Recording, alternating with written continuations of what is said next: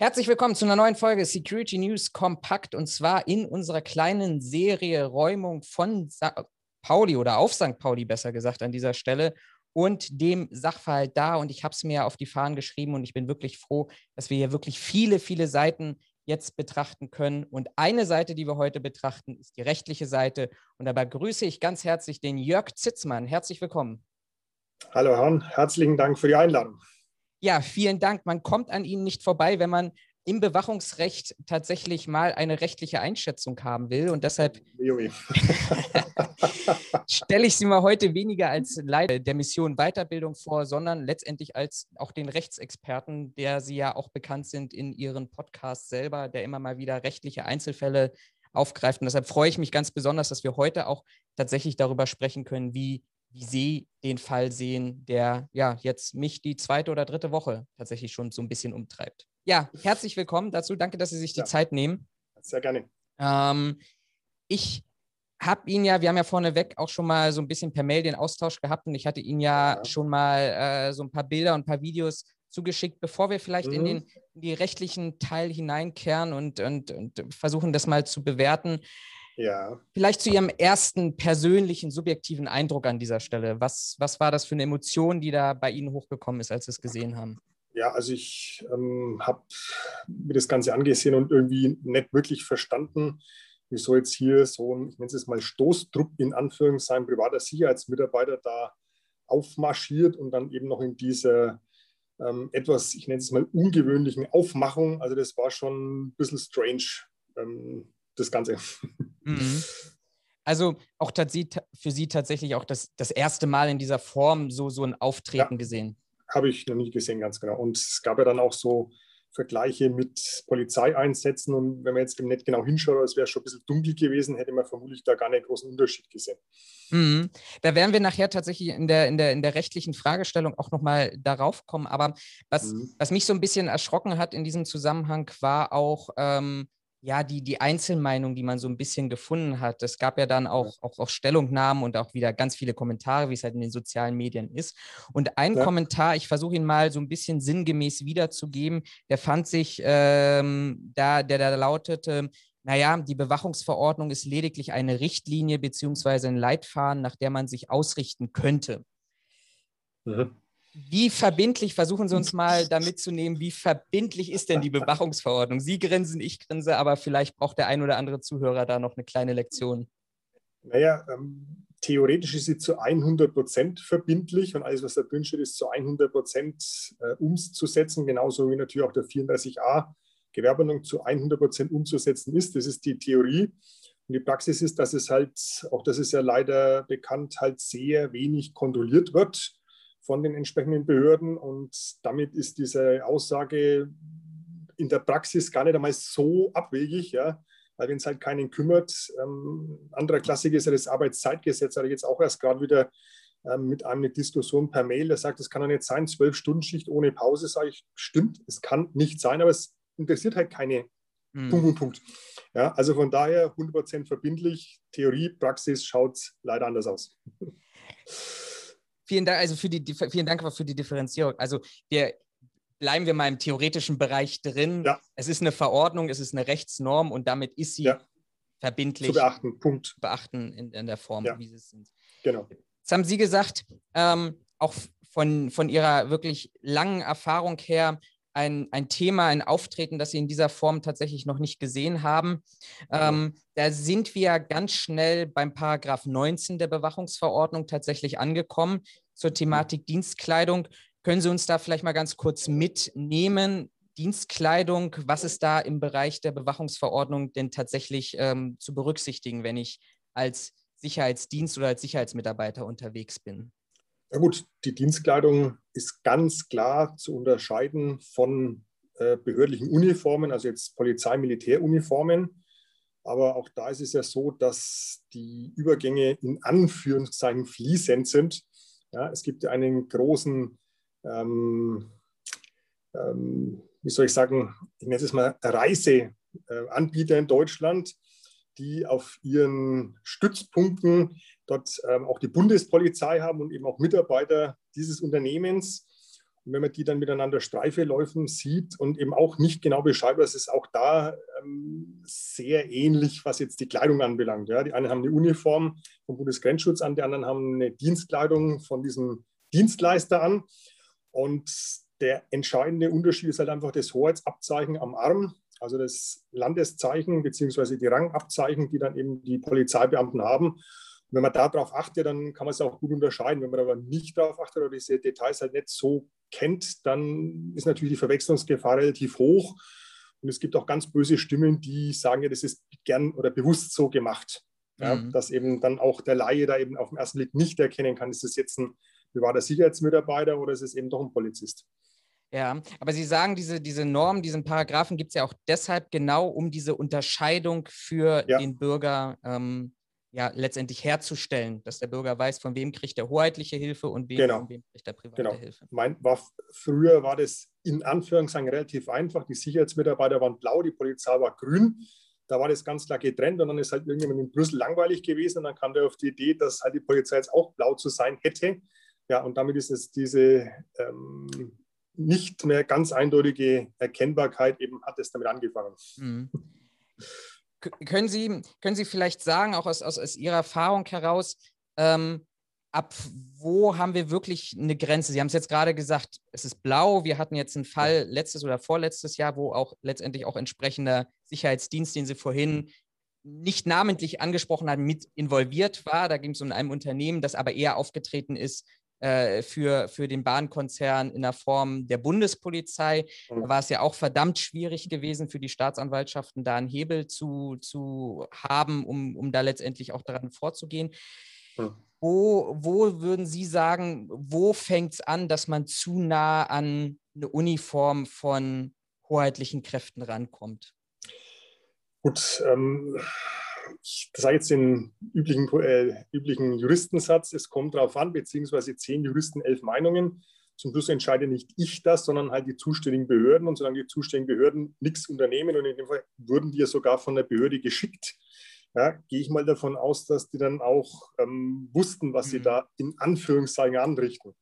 Ja, also von daher, ich denke, in dem Moment, wo ich halt diese Hoheitsabzeichen nicht habe, ähm, ist in Anführungszeichen nahezu alles erlaubt. Und mein, was natürlich als erstes auffällt, vor 15 Monaten wäre da ein Aufschrei durch ganz Deutschland gegangen, Stichwort Vermummung hm. dieser Mitarbeiter. Ja, ähm, jetzt ist es ja in Anführungszeichen völlig normal, dass alle vermummt sind. Also von daher ist auch dieses ähm, etwas martialische Auftreten, was wie gesagt vor 15 Monaten dann noch wahrscheinlich äh, Empörung überall bis zu irgendwelchen politischen ähm, Würdenträgern äh, gebracht hätte, interessiert im Moment überhaupt niemanden. Ja? Ja. Also das wäre für mich ähm, der entscheidende Punkt, dass man sagt, Moment einmal, die sind hier vermummt, das geht ja gar nicht. Aber jetzt ist es eben in Anführungszeichen normal vermummt zu sein. Hm. Ähm, würde ich gleich nochmal zurückkommen darauf auf das Thema, weil ich das auch ganz, ganz spannend fand. Ich würde nochmal kurz bei der Bewachungsverordnung bleiben. Paragraph hm. 22 definiert ja Ordnungswidrigkeiten beziehungsweise äh, gegen welche Paragraphen, wo man dann im Ordnungswidrigkeitenbereich ist. Da ist ja jetzt der Paragraph 19 nicht explizit mit aufgeführt. Liegt das daran, dass wir dann tatsächlich im strafrechtlichen Bereich wären, wenn jemand zu der Einschätzung käme, pass auf, hier hat man tatsächlich gegen Paragraph 19 der Bewachungsverordnung verstoßen und ist somit im Bereich, ich sag mal, Paragraph 132, 132a StGB eher unterwegs. Ja. Hm ja, wenn ein Staatsanwalt, ein Gericht das so festlegen würde, dann wäre das so. Genau. Mhm. Ja, weil da kommt es wieder darauf an, der 132 hat da zwei Varianten. Das eine ist, dass ich eben etwas tue, was nur ein Beamter tun darf. Und die zweite Möglichkeit ist, dass ich halt ähm, durch mein äußeres Erscheinungsbild, durch mein Auftreten eben ähm, dem anderen gegenüber zeige, ich wäre Polizist oder wäre Beamter. Ja. Und da ist eben, sind wir genau, was wir vorher hatten, ist halt die Frage, wenn der keine Hoheitsabzeichen hat, dann kann er natürlich sagen, ja, ich hatte keine Hoheitsabzeichen, ähm, ich habe überhaupt keinen Vorsatz hier als Beamter auftreten oder wie ein Beamter aufzutreten. Also von daher ist natürlich das dann relativ schwierig, die Leute dann da in diese Ecke zu drängen.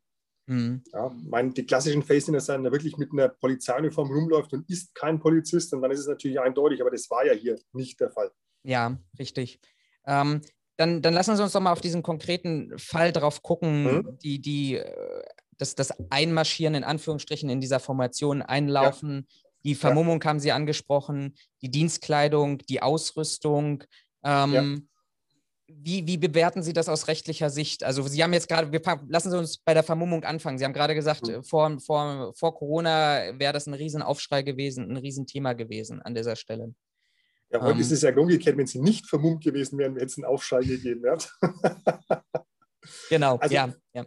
Ich kenne jetzt den Fall auch nicht wirklich in jeder Facette und in jedem Detail, was mir spontan, was ich überhaupt nicht verstanden habe. Es ging ja um die Räumung dieses Lokalbereichs, so wie ich ja. das verstanden hatte. So, und die Räumung funktioniert normalerweise nur dann, wenn ich einen Gerichtsbeschluss habe. Und für einen Gerichtsbeschluss, um den durchzusetzen, hole ich mir einen Gerichtsvollzieher. Und der Gerichtsvollzieher holt sich, um den Beschluss durchzusetzen, die Polizei. Deswegen verstehe ich schon mal überhaupt nicht, wieso da private Sicherheitsmitarbeiter aufgetaucht sind, offensichtlich im Namen der Stadt. Also das, da hakt es bei mir schon aus. Da, ich verstehe es nicht. Mhm. Ja. Also die Argumentation war ja tatsächlich so gewesen, dass das offensichtlich gemeinsam ist, gemeinsam abgelaufen ist. Die Gerichtsvollzieherin war da, war auch auf einigen anderen Bildern sieht man, dass sie tatsächlich in Polizeibegleitung war. In dem Kontext finde ich ganz interessant, die Landespolizei Hamburg hat den Sachverhalt ja offensichtlich komplett anders eingeschätzt, weil sie eben nicht in Mannschaftsstärke vor Ort war. Es waren, ich würde jetzt mal sagen, in Anführungsstrichen normale Streifenbeamte gewesen, hm. die dann wahrscheinlich hm. nachher auf ihren Wagen wieder gestiegen sind und in ihren Streifendienst. Ja, ja, ja, ja, ähm, und parallel dazu im Kontext der, ich sag mal, Nachsicherungsarbeiten, Nachvollstreckung des Urteils durch die Gerichtsvollzieherin sollte die Nachsicherung in, in dieser Art und Weise passieren. Mhm. Auch da, äh, sorry, wenn ich Sie unterbreche, äh, die Sicherheitsmitarbeiter haben ja keinerlei hoheitlichen Rechte. Die hätten ja in keiner Form hier, ich übertreibe jetzt, den aus, da rausschmeißen können oder sonst irgendwas machen können. Also außer dass die in Anführungszeichen da waren, hatten ja sowieso null Befugnisse. Mhm. Ja, also mir fällt jetzt spontan nichts ein. Das ist weder Notwehr noch vorläufige Festnahme noch irgendwas, was jetzt von den Rechtfertigungsbildern in irgendeiner Form passen könnte. Hausrecht brauchen wir sowieso nicht diskutieren. Also das heißt, die waren einfach Marionetten, die halt da rumstehen für, ja, was auch immer. Ja, okay, ich, ich, ich finde das ganz spannend, weil Sie dann natürlich nochmal ein ganz, ganz anderes äh, Feld aufräumen an dieser Stelle. Also es ist ja tatsächlich, ähm, ja, also es, es ist eine, das ist tatsächlich eine Frage und ich glaube, ich kann das an dieser Stelle schon sagen. Ich habe den Geschäftsführer auch noch nächste Woche im, im Gespräch genau dazu, um ihn mal selber zu befragen. Ähm, wie, wie, wie er das sieht. Aber das ist natürlich, ähm, vielleicht ist da jemand auch rechtlich verheizt worden, möglicherweise an dieser Stelle, um eben eine gewisse Provokation beziehungsweise ja letztendlich ein deutliches Signal zu senden in, in diesem Kontext. Kann natürlich auch sein, dass auch die Behörden überhaupt nicht durchgeblickt haben, was sie da in Anführungszeichen anrichten. Ich hatte ja auch im Podcast in den letzten Monaten zwei Fälle, wo ein Sicherheitsunternehmen schriftlich bekommen haben, dass die in einer Asylbewerberunterkunft Durchsuchungen und Beschlagnahmungen durchführen dürfen, haben die schriftlich gekriegt. Und im zweiten Fall, ähm, da ging es darum, dass ähm, die Sicherheitsmitarbeiter auch Asylbewerberunterkunft schriftlich erlaubt bekommen haben, äh, Asylbewerber, die rausgehen, vorläufig festzunehmen, mhm. ja, dass die nicht gegen Corona-Regeln verstoßen. Und beides ist natürlich völlig Hanebüchen und von daher kann es auch sein, dass einfach die Behördenvertreter gemeint haben, sie sind da im Recht und gar nicht wussten, was, was sie sich und den anderen dann tun. Ja. Wie, wie, wie hätte das rechtlich, nehmen wir mal diese These an, wie hätte das rechtlich sauber ablaufen sollen? Gerichtsvollzieher arbeitet, es erfolgt die Schlüsselübergabe und dann käme der Sicherheitsdienst zum Einsatz. Nee, korrekt wäre es gewesen, Gerichtsvollzieher arbeitet, hat die Polizei zur Unterstützung dabei der verlässt das Gebäude und fertig. So, und ähm, ein Einsatzbereich für einen privaten Sicherheitsdienst sehe ich hier gar nicht. Was, mhm. was sollten die tun? Die Möbel raustragen oder ja. ja, also auch keine, keine Nachsicherung, wie es so klassisch heißt, der Objektsicherung. Damit ist ja dann argumentiert worden, ähm, auch teilweise zu sagen, dass es eine Wiederbesetzung verhindert wird.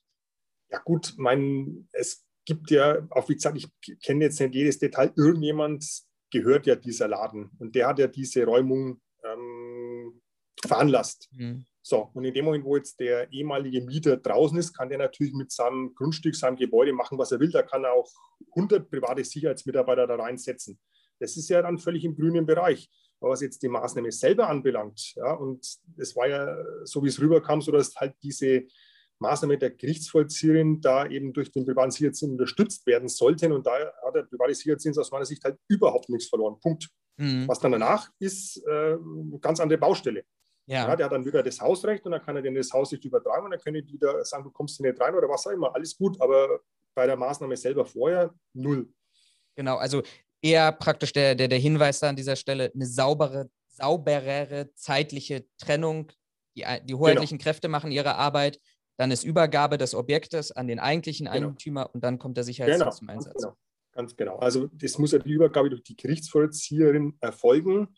Der richtige Eigentümer darf ja nicht von sich aus irgendwas machen, wäre ja verbotene Eigenmacht. Mhm. wenn er das Hausrecht übertragen bekommen hat, dann kann er loslegen. Dann kann er machen, was er will. Mhm. Kommen wir nochmal kurz auf, auf die Uniform und Sie haben es gesagt und ich kenne mhm. das selber, meine Schwester ist selber Juristin, eindeutige Antworten zu bekommen ist, ist immer schwierig, aber jetzt nochmal dieses Gesamtbild und es geht ja oftmals ja. auch um den Gesamteindruck. Ähm, ja. können, Sie, können Sie uns da eine, eine Einschätzung Ihrerseits auf ja auf Basis natürlich einer ganz eng begrenzten Kenntnislage geben. Ja, also Gesamteindruck, die können sich ansehen, wie sie wollen, solange sie nicht gegen Gesetze verstoßen. Gegen das Vermummungsverbot haben sie nicht verstoßen, weil es A keine Demonstration war, B eben wegen Corona sie dieses Zeugs tragen mussten. Und ich gehe jetzt mal davon aus, dass alle Ausrüstungsgegenstände, die die dabei hatten, nicht gegen das Waffenrecht verstoßen und legal für Privatpersonen verfügbar waren und damit war es grüner Bereich. Mhm. Ja, auch wenn es dann ausschaut, wie als ob der Dritte Weltkrieg begonnen hätte oder sonst irgendwas, oder wie das Sondereinsatzkommando auftritt. Aber wenn halt alles legal war, auch von der Ausrüstung und Bewaffnung, dann grüner Bereich. Wunderbar. Herzlichen Dank, Herr Zitzmann, für, für Ihre Einschätzung an dieser Stelle. Vielen Dank, dass Sie sich die Zeit genommen haben. Ähm, an meine Zuhörer, wie immer, folgt, also nicht wie immer, sondern hier der Hinweis, folgt dem Kanal von Jörg Zitzmann gerne mit seinem Podcast, mit seinen Videos auf YouTube und natürlich auch bei uns Abo und Like da lassen, wie üblich. Und dann ja, bleibt ihr auf dem Aktuellen. Herr Zitzmann, herzlichen Dank und Ihnen alles Gute an dieser Stelle. Vielen Dank für die Einladung und gerne jederzeit wieder.